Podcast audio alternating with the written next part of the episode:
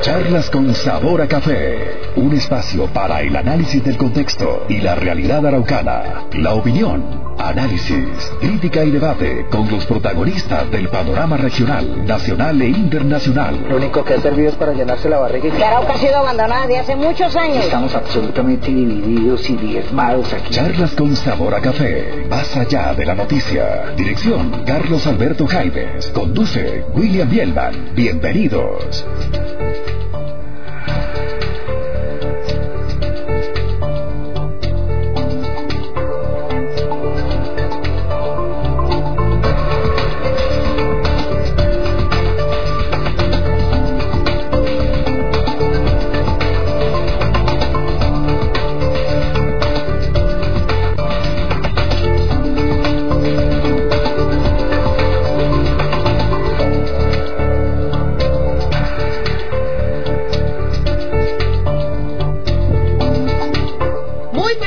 Buenos días, bienvenidos a Charlas con Sabor a Café, el programa de opinión y de análisis de las mañanas en Arauca. Los saludamos muy gratificantemente hoy, martes 26 de mayo del año 2020, cuando ya son las 7 y 51 minutos, originando desde la emblemática Avenida Ciudad de Arauca para todos ustedes, Meridiano 70, la radio que se siente y que se ve.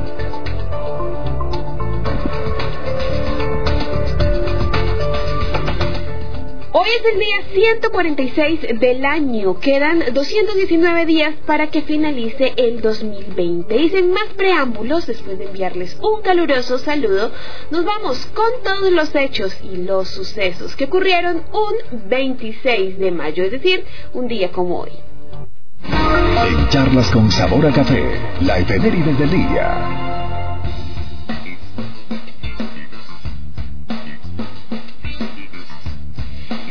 Muy pero muy atrás, año 47 antes de Cristo, Julio César visita Tarso en su camino hacia Ponto. Allí encuentra su entusiasta apoyo, pero de acuerdo con Cicerón, Casio ya estaba planeando matarlo.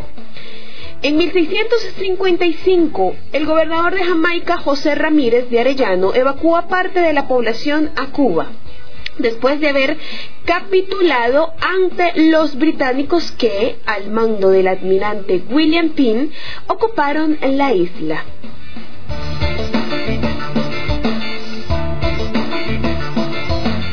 En 1802, en Madrid, Simón Bolívar se casa con María Teresa Rodríguez. En 1897 se publica la novela Drácula del autor irlandés Bram Stoker. En 1923, en, Le en comienza la primera carrera 24 horas de Mens, que se realiza anualmente hasta la actualidad. En 1933, en Alemania, el partido nazi produce una ley para legalizar la esterilización eugénica.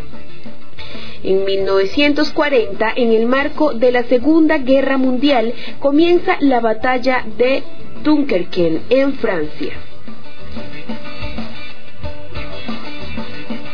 En 1969, Bolivia, Chile, Colombia, Ecuador y Perú firman el Acuerdo de Cartagena, con lo cual se crea la Comunidad Andina de Naciones.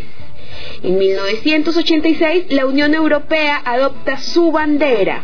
En 1999, en Colombia, dimite el ministro de Defensa y 17 generales en protesta por las negociaciones de paz del gobierno con la guerrilla. En el 2002, en Marte, una nave de la NASA detecta indicios de la existencia de agua helada y nos vamos con todos los que estarían o están cumpliendo años. Hoy 26 de mayo. Los nacimientos en 1874, Laura Montoya, monja colombiana canonizada en el 2013. En 1945, Consuelo Luzardo, actriz colombiana. En 1957, Diomedes Díaz, cantante y compositor colombiano de fiesta todos los vallenatos, todos los amantes del vallenato. En 1967, Lenny Kravitz, cantante y multiinstrumentista estadounidense, y también murió un día como hoy, en el año 2016, Heidi Stein, sobreviviente del holocausto judío y activista alemán. Celebraciones Nuestro Santo Católico Santa Mariana de Jesús de Paredes y la frase del día es la siguiente. En charlas con sabor a café, la frase del día. El hombre no vale por el terreno que pisa, sino por el horizonte que descubren sus ojos. El hombre no vale por el terreno que pisa, sino por el horizonte que descubren sus ojos. Si la vida fuera estable todo el tiempo, yo no bebería ni malgastaría la plata. Pero me doy cuenta que la vida es un sueño y antes de morir es mejor aprovecharla. Esta frase muy célebre de la canción de Diomedes Díaz, Diomedes Díaz Maestre, apodado el cacique de la Junta, fue un cantante y compositor colombiano de música vallenata. Y tienen ustedes, si la vida fuera estable todo el tiempo, yo no bebería ni, ni malgastaría la plata, pero me doy cuenta que la vida es un sueño y antes de morir es mejor aprovecharla. La reflexión del cacique de la Junta, Diomedes Díaz, hoy, cuando sería el día de sus cumpleaños.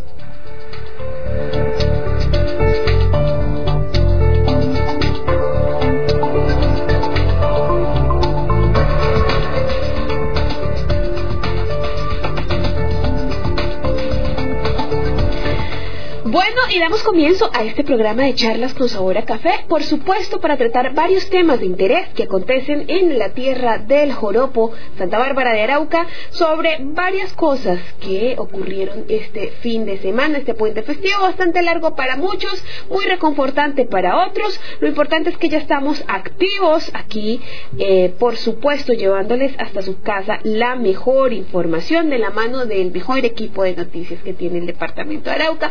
70 Noticias y en este espacio, por supuesto, vamos a tratar temas de mucho interés y de actualidad. Grandes sucesos ocurrieron el pasado puente festivo, sucesos lamentables como el asesinato de una pareja de esposos en Guasdualito, Estado Apure para lo cual pues, todavía se sigue investigando y nosotros por supuesto muy atento de todo, muy atento de todo lo que va a suceder al respecto. También hoy Arauca amanece bajo otro decreto que controla el tema de la pandemia. Ya ustedes saben qué es lo que se debe, qué es lo que no se debe hacer, cuáles son los cambios que se están implementando, todo por supuesto con el compromiso de lograr contener esta enfermedad que hasta el día de hoy sigue controlada en el departamento de Arauca. Varios asuntos también relacionados con el orden público, además de varios, varios panfletos que también han llegado a estos medios de comunicación en donde se argumenta que las extorsiones que están en nombre del ELN y de las guerrillas, pues no son de ellos. O sea, la guerrilla del ELN está desmintiendo todo este tipo de acusaciones que han recibido en los últimos días. Así amanece Arauca en esta nueva semana, ya la última semana del mes de mayo en donde por supuesto pues seguimos trabajando para brindarles a ustedes lo mejor. También se celebró o se conmemoró una fecha muy especial para las mujeres en, en, Colombia y en el mundo y estas fechas se celebraron pues el, el, día festivo el día festivo y pues vimos muy alegremente a varias mujeres salir a la calle a conmemorar esta fecha tan especial la el Día Internacional por la Dignidad de las Mujeres Víctimas de la Violencia Sexual, ayer 26 de mayo. Nosotros en Mediano 70 mañana vamos a tener un programa muy, muy especial de la mano de la Fundación Renacer, quienes van a estar muy atentos de tocar todos estos temas. Además, finalizando semana, también vamos a estar con unas mujeres para conmemorar esta semana maravillosa que va en función de eh, resaltar todo el trabajo de la mujer en medio de una sociedad. La mujer que ha sido lastimada por la guerra, la mujer que ha sido usada como instrumento de guerra en medio de un conflicto sin sentido que nos tiene todavía al margen y en el relego, especialmente a nosotros los araucanos.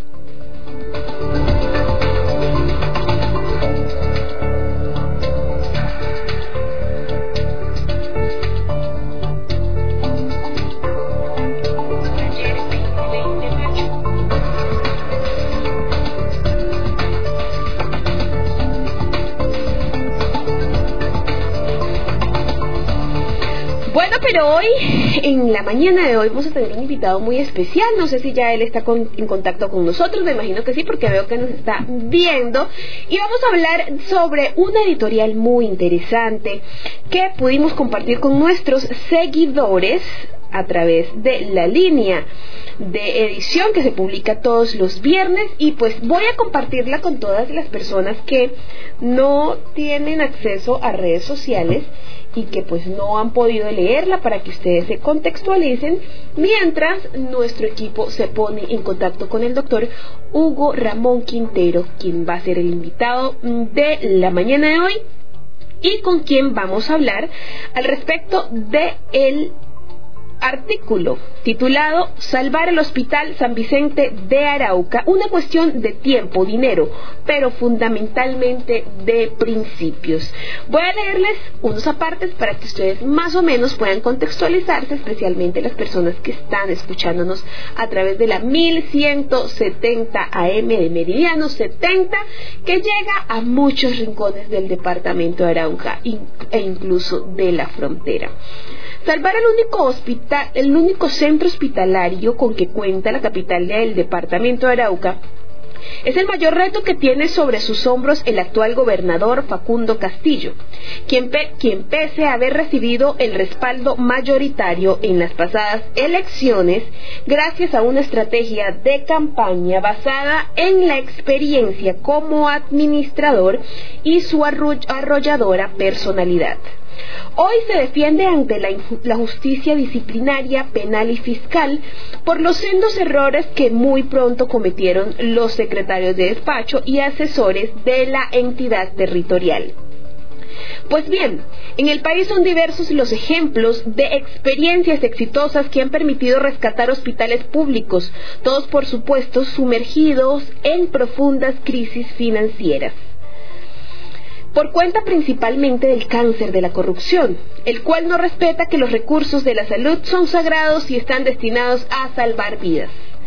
Solo para puntualizar un ejemplo, tenemos el caso del Hospital Universitario del Valle Evaristo García, que inició su proceso de rescate en el año 2016 con un déficit mensual aproximadamente de 6.500 millones y deudas por pagar cercanas a los 286 mil millones de pesos. En ese entonces, la también médica cirujana Dilian Francisca Toro gobernaba el valle. No vaciló en cambiar el enfoque en la administración y adoptó medidas extremas, pero no, pero necesarias para salvarle la vida al universitario del valle. Ciertamente el gobierno actual tiene experiencia en la administración de recursos de la salud, pero los resultados han sido desastrosos la razón por la cual deben experimentar urgentemente estrategias disruptivas, es decir, para obtener resultados diferentes se deben implementar acciones diferentes reconociendo en primera medida que el hospital es una empresa social del Estado, pero una empresa que produzca como todo negocio una utilidad y la distribución de sus ganancias deben estar dirigidas al beneficio común y no al particular. Las prioridades en una empresa social del Estado tienen como objetivo básico el bienestar de los usuarios y el objetivo básico financiero es la supervivencia y el desarrollo. Entonces, la destinación del excedente es la reposición del capital de trabajo y activos fijos, entre esos el pago de la deuda.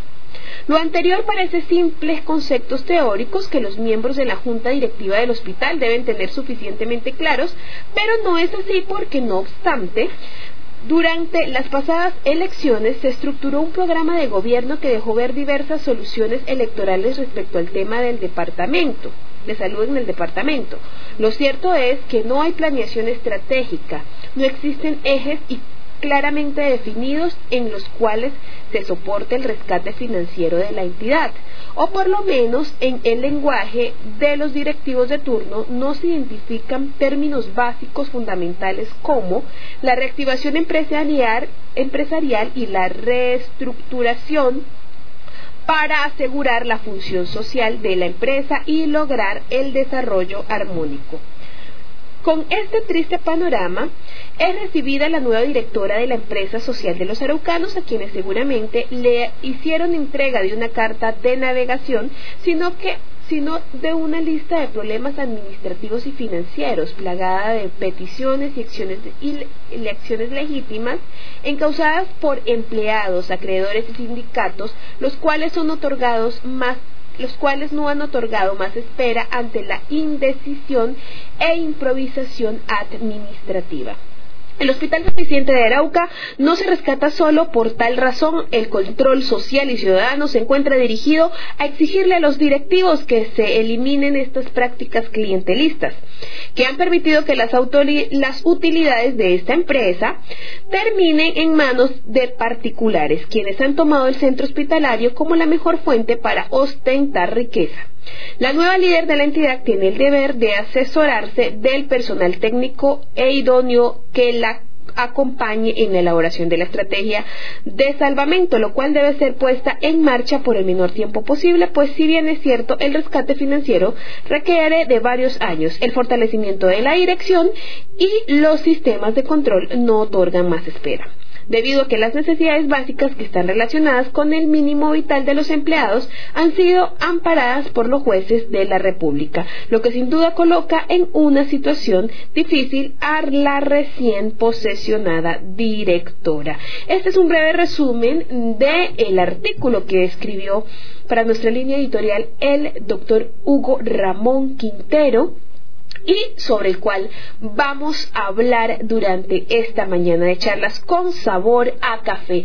El Hospital San Vicente de Arauca es un compromiso de todos y tenemos que salvarlo entre todos.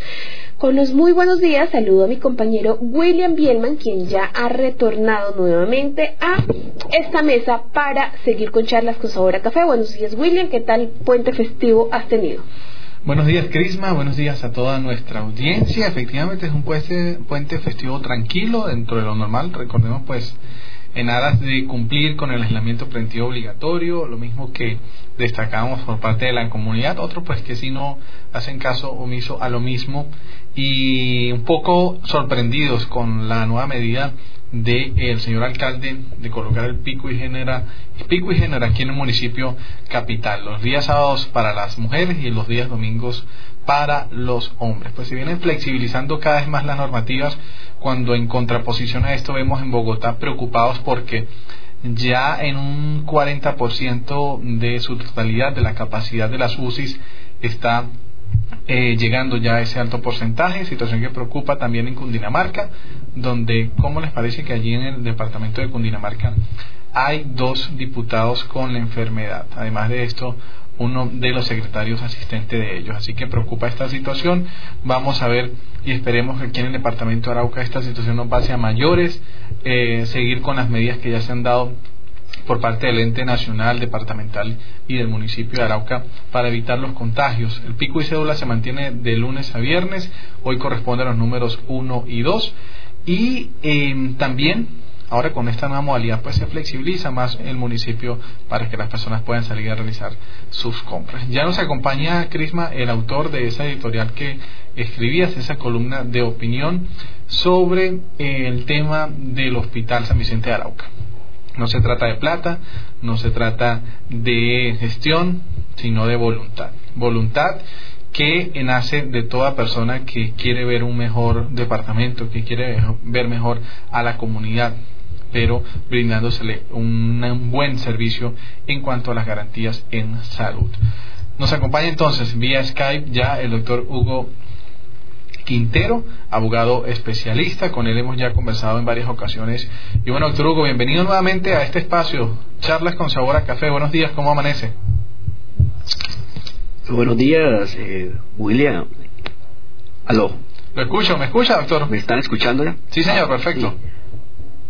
Bueno, muy buenos días. Muy buenos días a ustedes, a la mesa eh, de trabajo de, este programa, Charlas con Sabor a Café, eh, con el cual, eh, o en el cual ya hemos venido haciendo algunas reflexiones de asuntos que nos importan como comunidad, como profesionales, pero también pues como, como sociedad que debemos de todos los días repensar hacia dónde vamos y qué estamos haciendo con, con nuestras necesidades y sobre todo qué soluciones se vislumbran a futuro para poder seguir sobreviviendo en estas difíciles condiciones eh, que nos la naturaleza frente a la, la, cual la naturaleza nos ha puesto y que no puede pasar estos momentos de pandemia simplemente como una nueva situación de crisis mundial sino que cada sociedad debe repensarse y debe de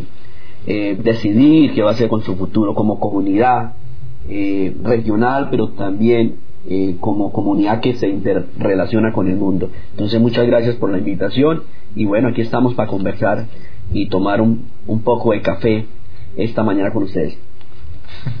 Así es, doctor Hugo. Bueno, una de las inquietudes que surge y que pudimos denotar en esa columna de opinión, doctor Hugo, ya lo veíamos en el titular, que se trata no solamente de tiempo, de dinero, sino también de principios. Hablemos un poco de esos tres aspectos que usted considera esenciales para recuperar y colocar al 100% nuestro hospital aquí en Arauca.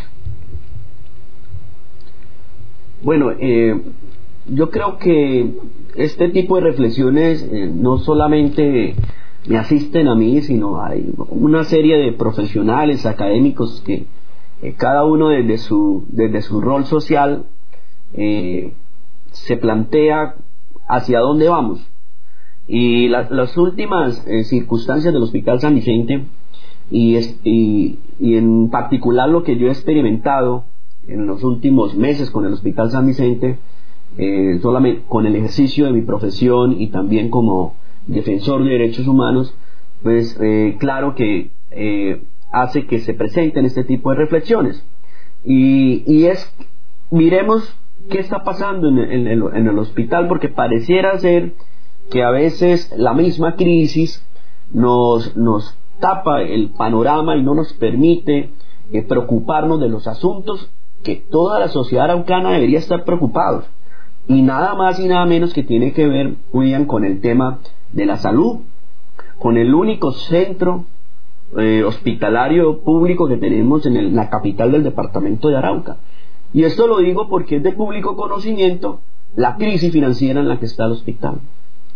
Si bien es cierto, no hemos sido eh, afectados eh, por la pandemia, y no quiere decir, no quiere decir eso que estemos libres o estemos exentos de que mañana o en las próximas semanas no tengamos una crisis como la que está enfrentando ya territorios de nuestro eh, hermoso país y como ya el mundo, inclusive más civilizado, más preparado, ha demostrado. Entonces, eh, la reflexión va encaminada a qué se requiere, qué debemos hacer, cuáles son los pasos que debemos de dar para poder solucionar la grave crisis en la que permanece el Hospital San Vicente de Arauca. Parece que la normalidad, y precisamente la normalidad del Hospital San Vicente de Arauca, es vivir en crisis. Se nos plantea la excepción como si fuera una normalidad. Es decir, es normal ya para el araucano, William, y a todos los que nos escuchan, que las personas tengan que obligatoriamente remitirse, irse del departamento para poder salvar su vida. Es normal que los, las especialidades básicas necesarias no las tengamos en el hospital. Es normal que no tengamos los insumos. Es decir, es normal que tengamos una circunstancia de excepción y no de normalidad como la deberíamos de tener en el campo de la salud. Entonces esto lleva a plantearse estos interrogantes, pero no nos quedamos solamente, digamos, en, el aspecto netamente teórico, sino que son las acciones, qué experiencias han aprendido eh, en otras regiones que han llevado a superar la crisis del sector del sector eh, de la salud si se puede o no se puede. Si hay instrumentos sociales legales administrativos. Entonces este artículo lo que propone es que empecemos nosotros como sociedad a preocuparnos por algunos asuntos que son del resorte de la sociedad pensamos que los temas nos los tienen que resolver es la administración, pero ciertamente la presión social, el control social tiene unos efectos poderosos. Y esta es una excusa, William, para que todos, académicos, profesionales de la salud, profesionales del derecho, de la administración, de la economía, empecemos a forzar un cambio definitivo en lo que es la empresa social del Estado San Vicente de Arauca, Hospital San Vicente de Arauca. Bueno, doctor Hugo, muy buenos días. Eh, realmente pues es muy importante tenerlo aquí en la mañana de charlas con sabor a café para tocar un tema tan álgido, un tema que tal vez tiene a los araucanos em, digamos que sumergidos en la incredibilidad, sumergidos en el pesimismo pero por primera vez en la historia de este cuento, pues a alguien se le ocurre escribir no sobre el problema, sino sobre una posible solución. ¿Sí? Porque pues realmente yo soy de las que considero que el problema se evidencia con mucha facilidad, pero lo realmente valioso es empezar a construir lo que sería la solución o al menos una posible solución para ser proactivos en este ejercicio. Hay varias afirmaciones dentro de lo que usted dice que también se han manifestado y que pues son conclusiones totalmente acertadas en este proceso. Usted dice que eh, el hospital es una empresa que no funciona como una empresa, sino como un ente que sirve para pagar favores políticos. Esto lo argumentaría yo, o, a esto le sumaría yo el hecho de que los araucanos no estamos acostumbrados de manera general, estoy generalizando, a pagar por los servicios de salud. Es decir, generalmente somos amigos de alguien, ese alguien nos ayuda a que ese servicio no sea pago o se pague mucho menos de lo que es. Em, acostumbramos también a todo el tema del CISBEN, a, CISBENizar a las personas para no pagar lo que se debe pagar en el momento. Incluso compartía con William y con el doctor Hugo una situación al respecto de un oyente que me escribió de manera anónima contándome que fue a pagar la... Em, un procedimiento que se hizo en, en el Hospital San Vicente sobre la mm, cesárea, bueno, el parto de, de, de, su de su, de su esposa. Y pues cuando fue a pagar William en la caja le dijeron que por qué no la cisbenizaba para que no tuviera que pagar ¿sí? entonces es como una una costumbre que tenemos muy arraigada y es el hecho de que siempre queremos ser vivos de que siempre queremos evitar el pago. Y pues Obviamente, si no aportamos de manera significativa, si no nos acostumbramos a pagar por los servicios, no solamente el Hospital San Vicente de Arauca, sino también... que los venezolanos no son los únicos que les gusta que les den todo, ¿no? Exactamente, sí, porque es que la verdad, eh, algunos somos muy, muy críticos de los demás, pero no nos miramos a nosotros mismos. Por ejemplo, un, el simple hecho de unos exámenes, ¿cuánto pueden costar unos exámenes? Muy poquito, sí, pero hay muchos, o hay conmigo muchos que en algún momento de la vida nos hemos hecho examen porque nos dicen, ven, háztelo, y ya, yo voy y me hago el examen y no pago nada, entonces hay tan lindo, tan buena gente. Entonces, digamos que es, es como el hecho de que aquí todos nos conocemos, de que todos somos amigos, de que estudiamos en el mismo colegio, de que eh, fue primo del novio, así es, sucesivamente siempre hay algo que nos termina uniendo y pues eso lo utilizamos para evadir los pagos. Entonces, hago esta introducción, por supuesto, porque yo sé que de cierta manera algunos de nosotros o la gran mayoría pues hemos hecho uso en algún momento de la vida de los servicios del Hospital San Vicente de Arauca y no hemos cancelado lo que debe cancelarse. Entonces, pues esta es muy buena hora, esta eh, conclusión que saca el doctor Hugo Quintero en este artículo, en esta columna de opinión. Y pues ya que lo tenemos aquí, yo quisiera preguntarle, ¿por qué, qué, indicador lo, le llevó doctor Hugo a identificar dentro de tantas cosas este tema cultural como uno de los pilares, o mejor dicho, uno de los problemas principales de la crisis del hospital?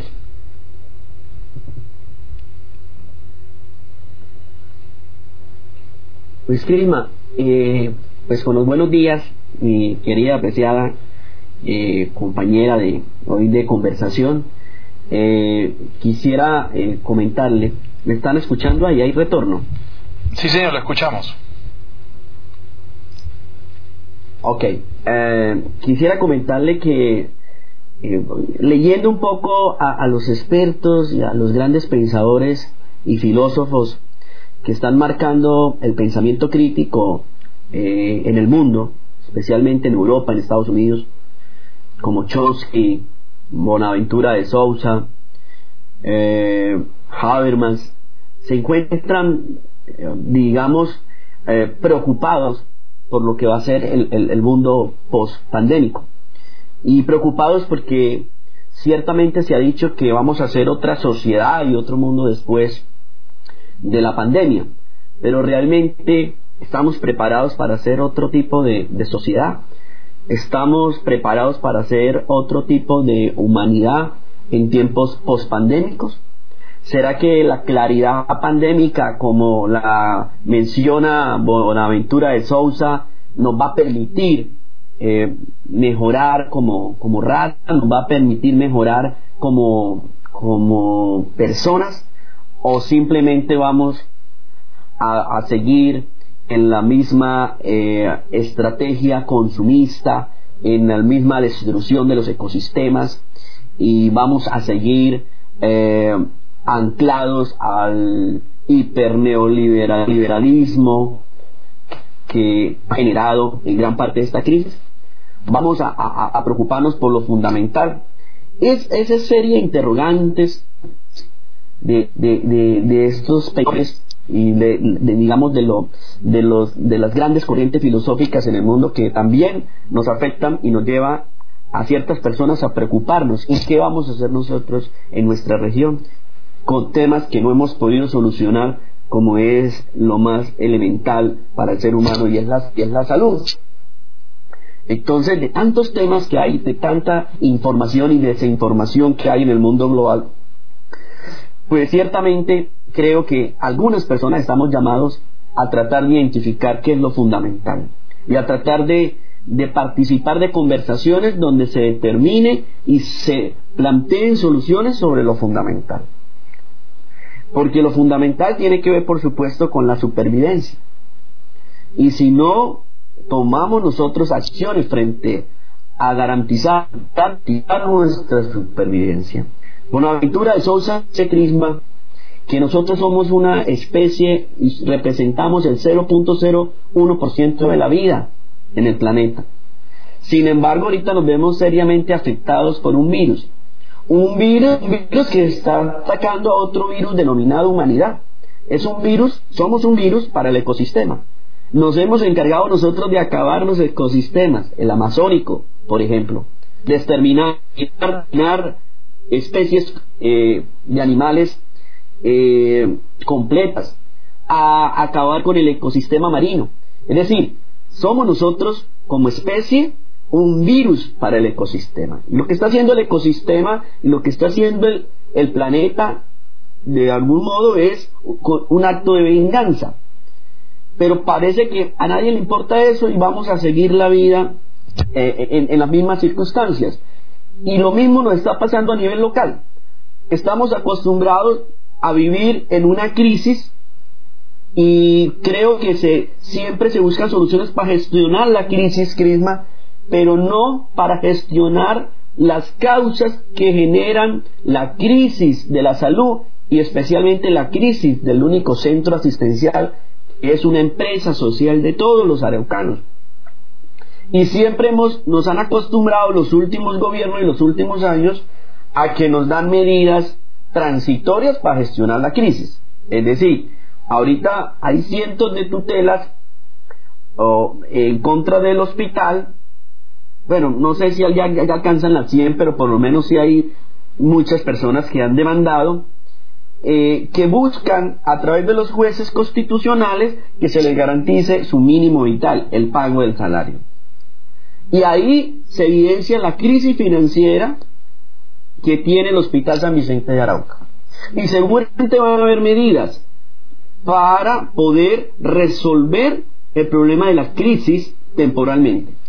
Pero no hay medidas, no se vislumbra, no hay un horizonte, por lo menos no hay un plan sería bueno que a través de estas conversaciones la comunidad entera empiece a forzar a que la junta directiva del hospital presente un plan de reestructuración, de regenería, que no le permita estar atacando la crisis de la salud, sino que en casos de crisis se puedan resolver los aspectos financieros, pero que en definitiva el hospital tenga es resuelto las causas que están generando la crisis.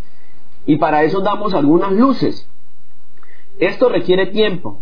Ya hemos visto con el apoyo del Ministerio de Salud en, otros, en otras regiones como hospitales han salido adelante. Se requiere tiempo porque se requiere un plan.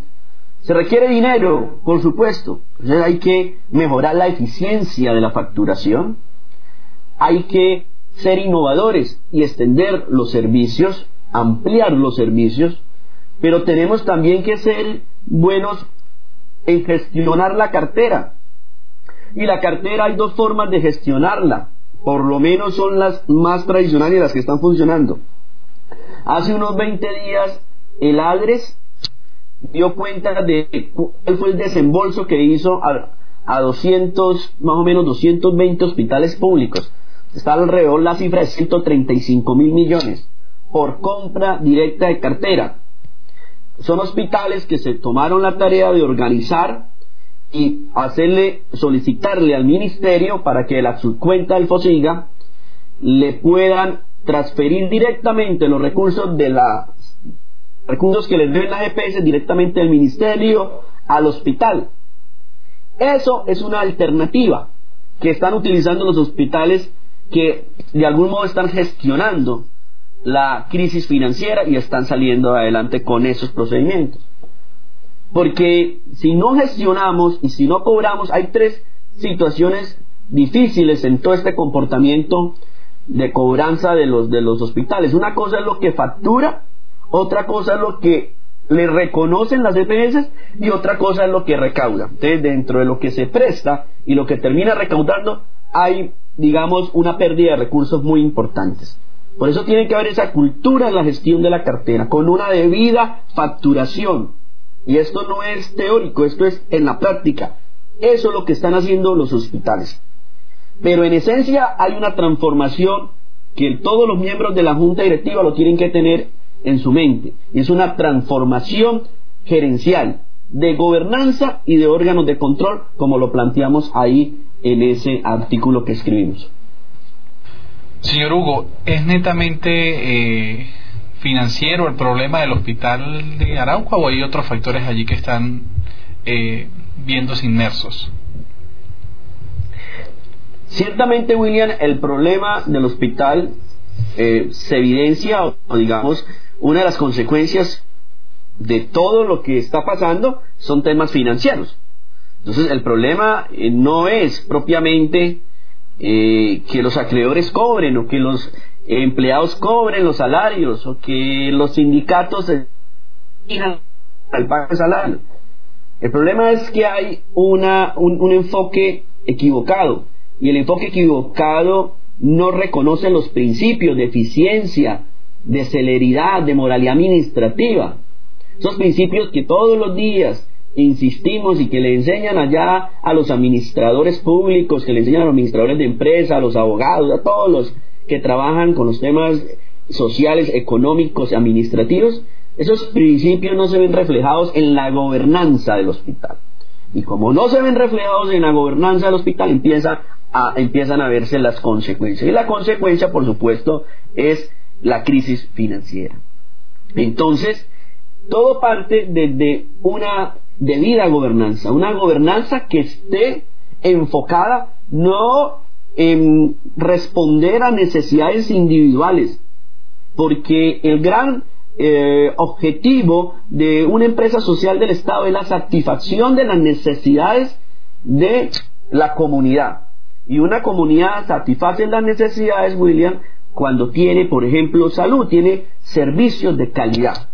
Si eso no se está dando, porque es claro que el hospital no presta un servicio de calidad, ¿cierto? Son pocos los hospitales en Colombia que han, han enrutado para prestar servicios de calidad y certificarse. ¿Sí? Son muy pocos. Yo creo que apenas unos 34 hospitales están certificados de los públicos a nivel nacional. Entonces, tiene que ver con la gobernanza. Quienes han tomado esa decisión claramente, sus comunidades son las beneficiadas. ¿Sí? Pero entonces aquí tiene que partirse el principio del interés general. Y si el, interés general y los principios de la función pública rigen la gobernanza, entonces lo segundo que tiene que hacer el hospital es fortalecer los órganos de control interno para que esos principios se mantengan asegurados. Es decir, que no prime ninguna circunstancia por ningún motivo, ¿cierto? los intereses personales o particulares, que es lo que afecta gravemente hoy en día la administración pública, con órganos de control internos que nos ayuden a asegurar esos principios, empiezan a haber cambios administrativos. Y los cambios administrativos pues implica otro estilo de gerencia, una gerencia pensada, pensada en el servicio esencial que cumple, cumple los, hospitales administrativos personales que desvían el interés para el cual fue creado en el marco de la descentralización administrativa este tipo de instituciones. Doctor Hugo, em, existe ya, digamos que, eh, una una ruta muy normal que, tienen que asumir las familias araucanas y es el hecho de entutelar para poder recibir un servicio digno en el hospital. Por ejemplo, yo creo que casi todos lo hemos vivido, conocemos a alguien que lo haya vivido en medio de nuestras familias. Un familiar se enferma, una persona se enferma y tiene que acudir a la acción de tutela para poder eh, salvar su vida, para poder ser remitida a un hospital en donde le brinden lo que requiere según su necesidad. Esta, este número de tutelas, bueno, no tengo eh, a mano cuántas tiene el hospital hasta el momento, pero sí sabemos que evidentemente representan un pasivo bastante grande que además no se atiende como debería ser porque sabemos que se han realizado en muchas oportunidades remisiones a lugares donde pues la persona lo único que va a hacer es perder el tiempo porque allí no se les brinda el espacio. Muchos dirán que hace parte pues de, todo el caos de la salud a nivel, nacional, que esto ya no depende del hospital, pero lo que sí depende del hospital es todo el tema estructural financiero que se ve afectado con las tutelas y que se ve afectado todo en torno a una condición que muchos temen y que pues también hace que, que el tema del hospital sea más delicado y es el tema de liquidarlo. ¿sí? Además de, las tutelas y todos los compromisos que, el hospital va, adquiriendo en medio de, un ejercicio mal elaborado, por llamarlo de una manera, pues los sindicatos también eh, con toda su presión y todo lo que lo que hacen en torno a la situación pues pareciera que quisieran liquidarlo. ¿Qué opina usted al respecto de lo que significa liquidar el hospital y si esto puede ser una realidad o definitivamente usted no lo ve como viable? existen mecanismos, Crisma, para que la, liquidación sea la, única, la última opción, perdón. Si usted mira el lenguaje que manejan en el gobierno nacional, Ministerio de Salud, creo que la liquidación no es propiamente una alternativa. Yo creo que aquí a nivel regional más bien se ha utilizado como ese eslogan de la liquidación del hospital como para tratar de, meter miedo a algunos sectores, pero, pero realmente eh, sería un grado de pobreza administrativa muy serio para nosotros estar pensando en que debemos de, liquidar cuando existen herramientas, existen instrumentos. Es que eh, si nosotros sabemos eh, presentar las solicitudes, Crisma, de, de eh, pago de, compra de cartera o de, sí, de compra de cartera directa, si mejoramos los procesos de, de facturación, si nosotros logramos también con el Hospital San Vicente tener una gobernanza que permita proyectarse a, futuro en el sentido de abrir nuevas especialidades para que la gente no tenga que estar siendo remitida a otras, a otras ciudades. Y si todo eso nos eh, empieza a futuro a generar mayores ingresos, pues va a haber una inversión en lo fundamental y ese en recuperar el activo, ¿cierto? Y pagar, y pagar deudas y prestar un servicio de calidad que sea en últimas el gran, eh, digamos, el gran fin objetivo que tiene el Hospital San Vicente de Arauca. Pero, pero ciertamente no es la liquidación un mecanismo, cierto, que, que se vislumbre, por lo menos no lo veo de, de, de, los informes y de las lecturas que hemos hecho de documentos de los, del Ministerio de Salud no ve uno que sea la alternativa. Y coloco en el artículo yo el ejemplo del Evaristo García, del el Hospital Universitario del Valle. Y en el Universitario también en el 2015, si usted mira las crónicas periodísticas, las, los, eh, los informes de investigación de algunas universidades, daban por sentado que en el 2015 la solución era liquidar. Pero en el 2016 se plantea todo el proceso de reorganización empresarial y, cambia el estilo de gobernanza y cambia el enfoque. Y eso lo hizo una médica en, Valle del Cauca, quien lideró todo este proceso, que es la anterior gobernadora Lidia Francisca Toro. Y ella empieza a generar esa sinergia, sienta al ministerio, sienta a, EPS y empieza entonces a hacer unos acuerdos que se materializan en un proceso de reorganización que está definido en el marco de la ley. Y dos años después, Clisma ya habían aumentado por cinco el proceso de facturación y recaudo, que es lo más importante. Una cosa es la facturación, otra cosa es lo que le reconocen, otra cosa es el recaudo. Entonces, cambió el enfoque, eh, cambió el estilo de gobernanza, depuraron la, la, institución de, de, prácticas clientelistas, de prácticas que servían a intereses individuales y se pusieron de acuerdo en lo fundamental. Y lo fundamental era salvar el Hospital Universitario del Valle. Y así posteriormente, eh, 2019 empieza, 2018-2019 empieza a tener un crecimiento y ya hoy es un referente. Si usted mira en las crónicas periodísticas, eh, algunas eh, también investigaciones de profesionales de la salud y académicos en el área siempre tienen como referente el caso del Evaristo García del Valle del Cauca. Entonces, nosotros también tenemos esas posibilidades, esos instrumentos son los mismos de la ley. El cambio del enfoque es un tema de, de, actitud, como lo decía William, es un tema de cambiar eh, el estilo de gobernanza, aplicar los principios que nos coloquemos de acuerdo lo fundamental, y lo fundamental es que hay ciertos principios que no podemos negociar, y con ciertos asuntos que nos tienen que volver en Arauca alguna vez en la vida, que nos tienen que volver algunas cosas en Arauca fundamentales y que no las podemos negociar, y que no las podemos no las podemos llevar a los bolsillos de los particulares, como es el tema de la salud, como es la educación. Si en Arauca nosotros no nos ponemos de acuerdo en eso, y empezamos a generar presión social para que esto cambie, pues vamos a seguir viviendo en la crisis que nos venden todos los días como si fuera la normalidad, cuando realmente, usted lo dice con el tema de las tutelas. Yo he presentado CRISMA en el último año alrededor de unas 500, entre 500 tutelas y desacatos. Ahora mismo termino esta conversación y voy a presentar un incidente de desacato en contra de una EPS por una paciente que logramos sacar del, del municipio pero que la llevan a un centro hospitalario que no tiene la complejidad para atenderla. Y ese es el pan de cada día. Perdónenme la expresión.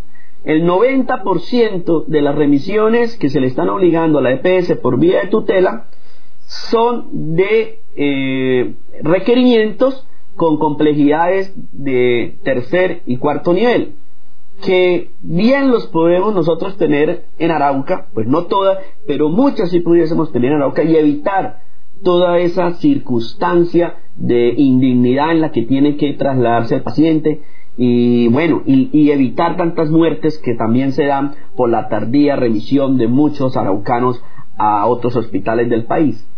Si esto eh, cambia y como sociedad empezamos a, a presionar un cambio de gobernanza, un cambio de actitud, pues créame que eh, podemos a futuro pensar en que van a haber cambios drásticos. Pero si esto sigue siendo eh, solamente un tema de crisis, de momentos y de inyectar unos recursos para gestionar la crisis, vamos a tener, vamos a seguir contando muchos araucanos eh, por muertos a causa de la eh, falta de atención médica, a la, falta de un centro médico como el que merece una región que tantos recursos ha tenido, tantos recursos ha tenido precisamente de regalías para eh, tener una diferencia en el país en materia de salud. Porque eso tampoco lo podemos desconocer. Este es un país, es, perdón, este es un departamento rico en recursos destinados a la salud. Pero ha sido un departamento que no, desde lo social, no ha sabido aprovechar esos recursos y por eso eh, hoy estamos pagando esas consecuencias.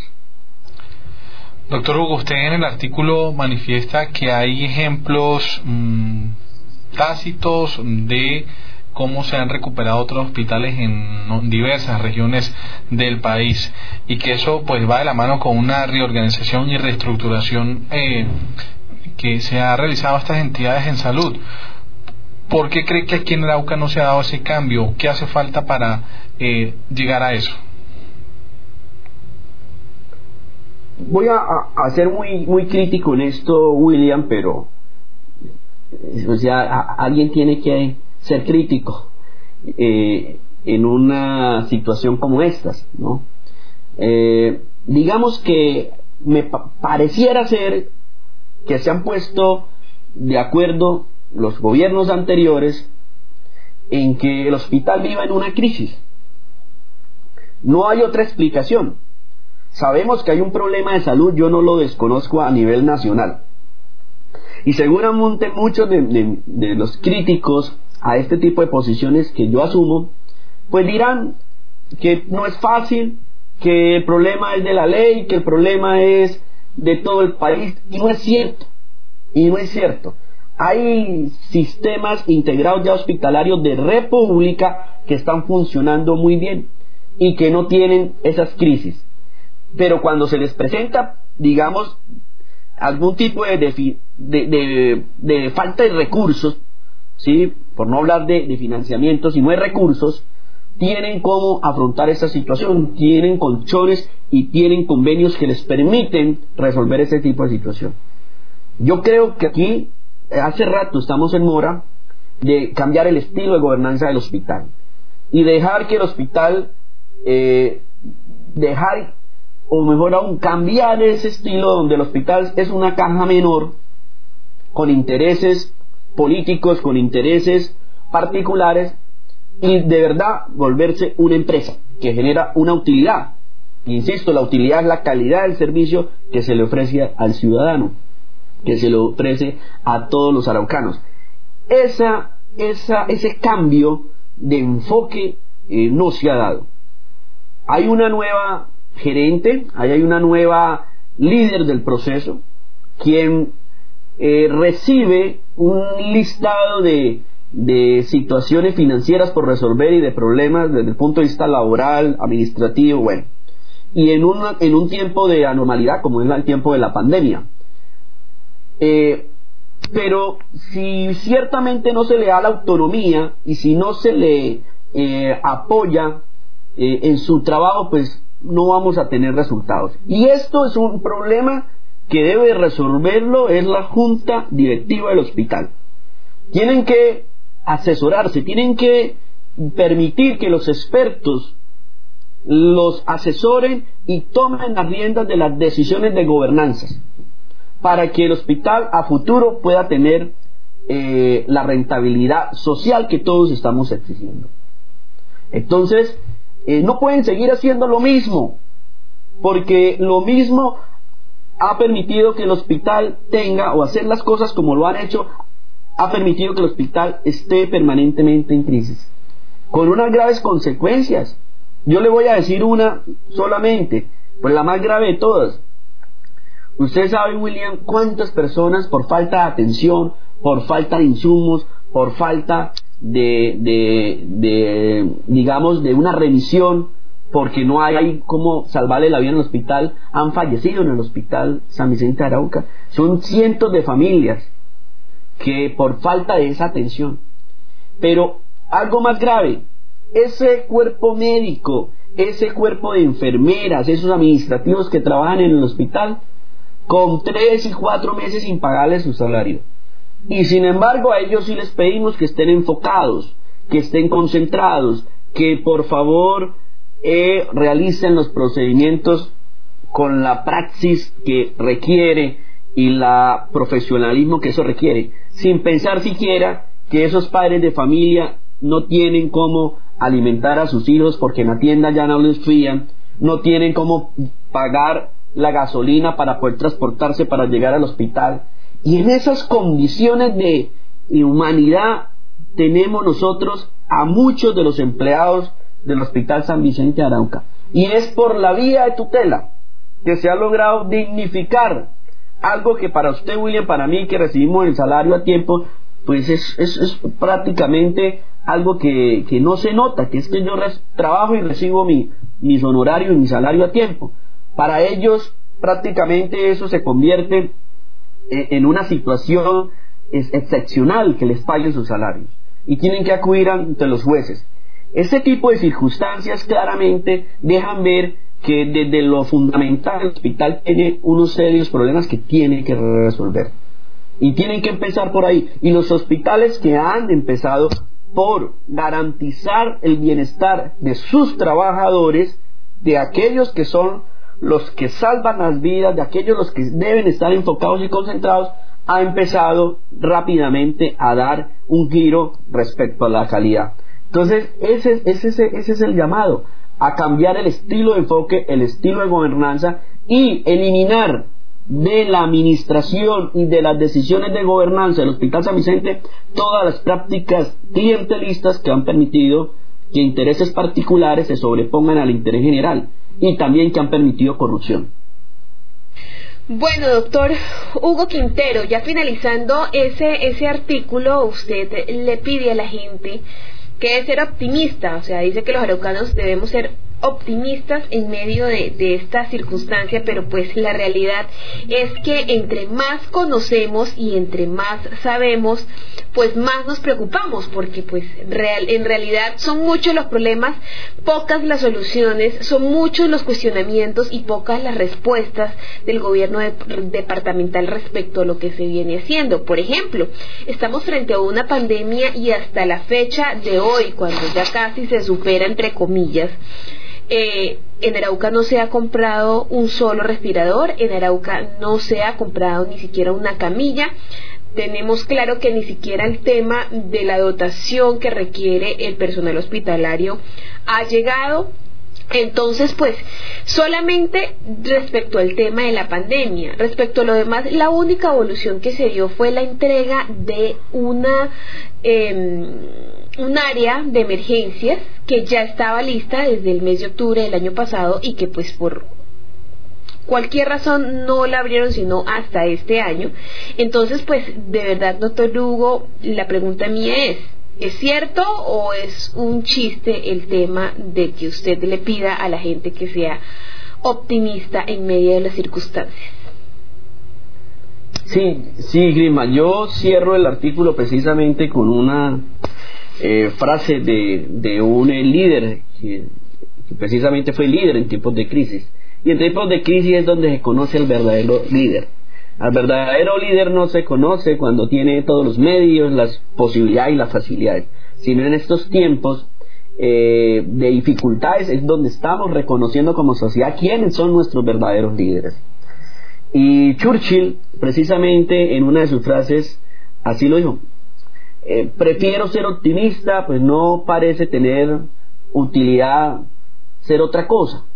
Si tomamos esto con optimismo, eh, desde el ejercicio del control social, de la presión social, y, creemos que esto puede llevar a que los administradores tomen decisiones acertadas y cambien porque les estamos exigiendo que cambien la forma de hacer administración, entonces es posible tener, eh, eh, vencer ese pesimismo y tener optimismo frente a lo que nos viene.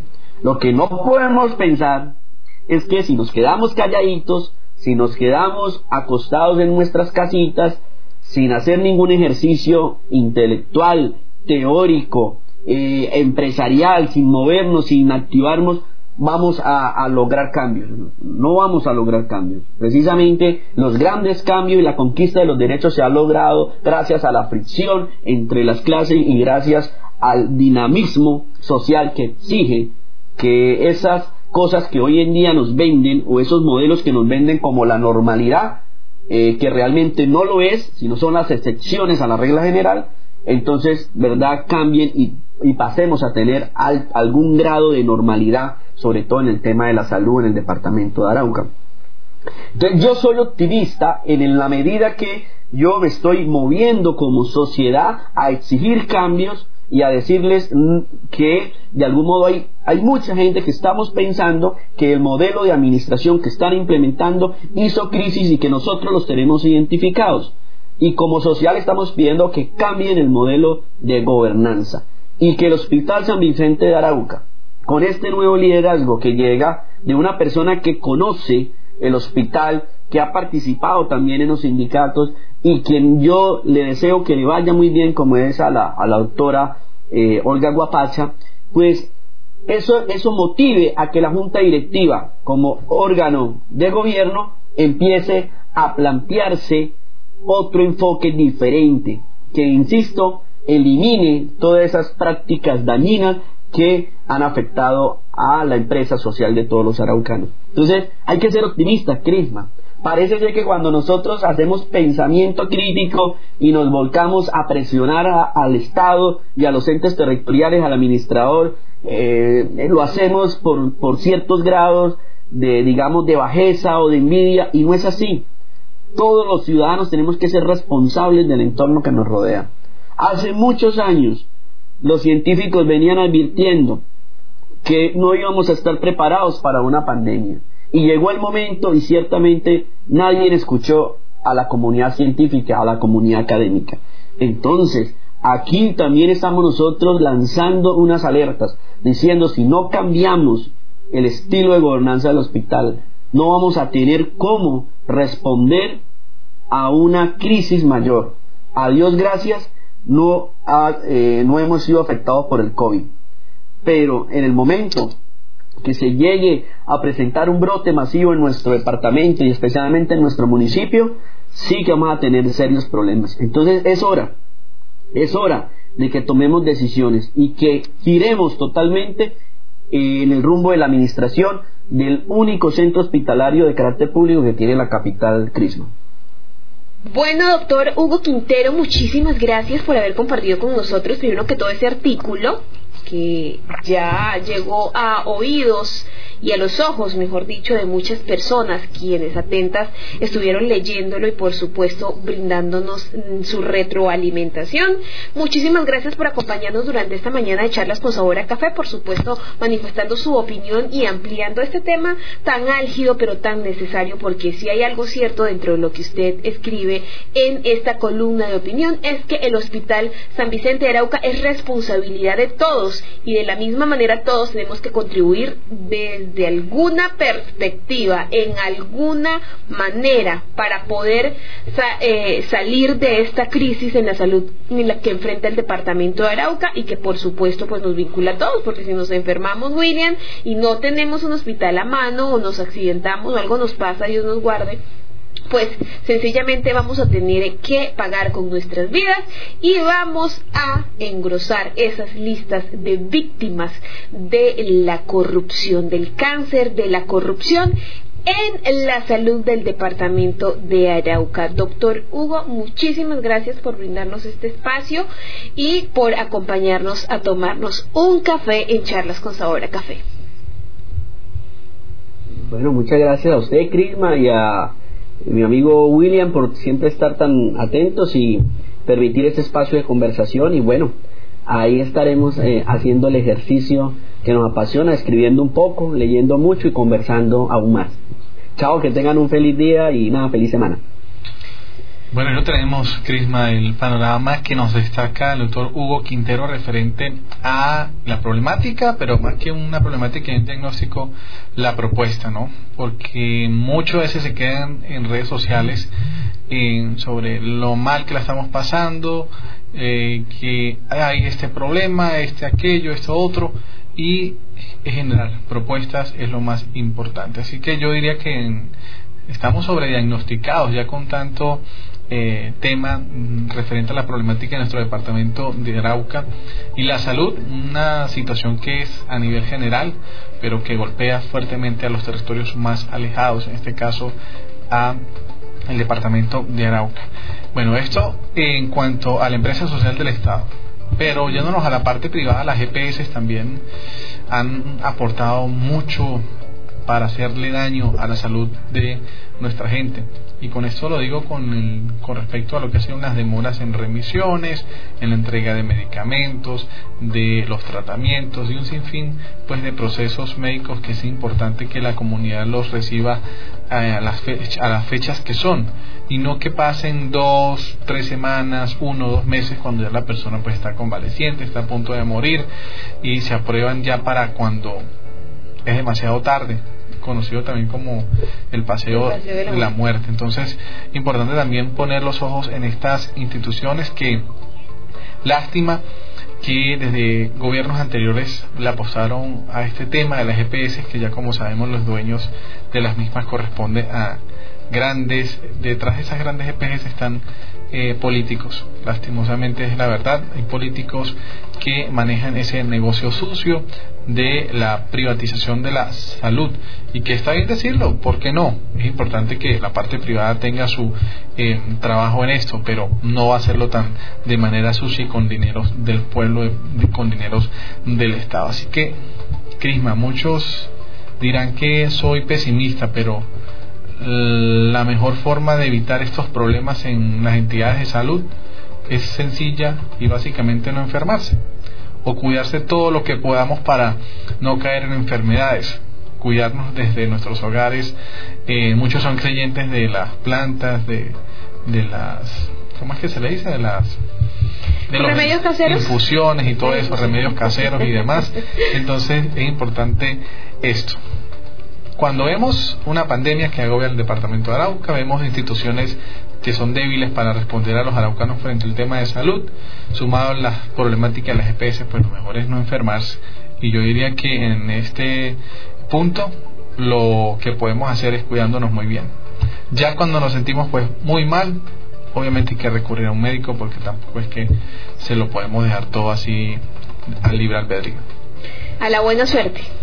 Buena suerte con la que hemos contado de los araucanos, buena suerte de la que nos hemos burlado los araucanos, porque aún a sabiendas de que no contamos con un servicio de salud óptimo, pues seguimos saliendo a la calle, seguimos incumpliendo las normas sanitarias, el pico y pico y cédula y varias otras recomendaciones impuestas por los gobernantes porque pues estamos con la tranquilidad de creer que todo está bajo control o que de pronto el tema del COVID-19 es una mentira. Y hablando de eso, William, varios de nuestros seguidores están preguntándonos que por favor, o sugiriéndonos que por favor repitamos los cambios que, tu, que tiene este último decreto emitido, del, emitido por la alcaldía de Arauca al respecto de, pues, de todas las situaciones que se están controlando sobre el tema de la pandemia.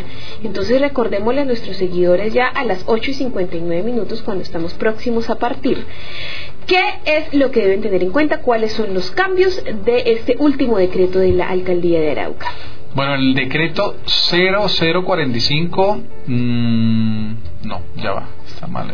0049, perdón, del año el 25 de mayo del 2020, donde destacan, pues ya como lo sabemos, las consideraciones referentes al tema de la pandemia, de la situación de emergencia sanitaria nacional.